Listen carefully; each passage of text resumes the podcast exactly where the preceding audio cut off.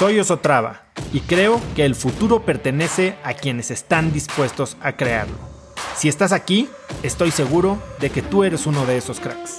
Una persona que toma acciones de impacto todos los días, que aprende y prueba cosas nuevas, que ataca sus miedos y sobre todo que vive la vida en sus propios términos.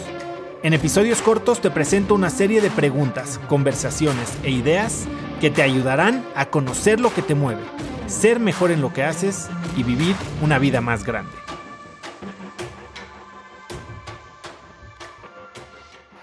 El fracaso es un tema que me apasiona, eh, porque yo he fracasado mucho y por mucho tiempo eh, cargué, cargué la, piedra del fracaso, ¿no? En Latinoamérica y sobre todo en el tema de emprendimiento, en donde yo me he movido los últimos 10, 12 años, si bien empieza a, aceptarse e incluso hasta festejarse el, fracaso, creo que es muy por encima, ¿no? Culturalmente seguimos eh, castigándolo bastante y, seguimos a veces culturalmente participando de la filosofía del cangrejo, ¿no? Y esperas que alguien nada más le jalen la pata para regresarlo a la cubeta y que le vaya mal porque otra vez, si le va mal, entonces, como yo digo, ¿no? A la miseria, no, a, la, a la miseria le gusta estar acompañada.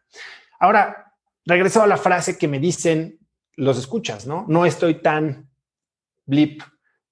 Y eso solo lo tienes cuando tienes la vulnerabilidad y el acceso a las historias de fracaso, de reinvención, de aprendizaje y de éxito en cualquiera de las capacidades que lo quieras ver. O sea, hay gente que cuyo éxito no fue, oye, troné mi compañía y después me volví a ser millonario. No, nunca volví a ser millonario, pero aprendí el valor de mi familia, aprendí que no tenía que trabajar todo el día, aprendí.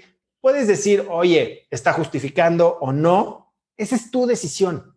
Pero lo que yo veo como el fracaso, o lo que yo veo que el fracaso es para estos cracks, es que es el último maestro, ¿no? Lo platicaba la semana pasada con Gabe Jaramillo, que entrenó a 11 número uno del mundo en tenis, y, es una frase que repite María Sharapova, ¿no?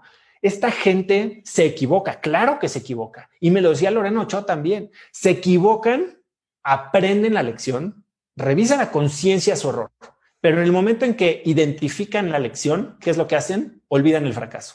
Se quedan con la lección, olvidan la experiencia se quedan con el valor, olvidan el castigo. Y eso les permite enfrentar, enfocarse en el siguiente reto, enfrentarlo con mucho más conocimiento y no repetirlo otra vez. Cuando nos equivocamos, cuando fallamos y lo único que hacemos es recordarnos lo idiotas, lo tontos, lo fracasados, lo necios, lo, lo que tú digas que somos y nos castigamos todo el tiempo y nos flagelamos todo el tiempo, estamos perdiendo la oportunidad valiosa de crecer, de aprender. Y entonces, ¿qué estamos haciendo? Simplemente perpetuando esta imagen de, debilidad y, de carencia que nos va a llevar últimamente a generar o a cometer este fracaso nuevamente, sin duda alguna. Conecta conmigo en Instagram como arroba osotrava y dime qué te pareció este episodio.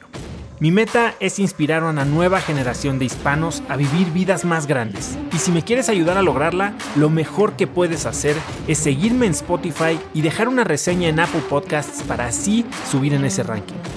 En tu reseña cuéntame de qué temas, categorías o personas te gustaría aprender y me aseguraré de leerlas para darte el contenido que quieres.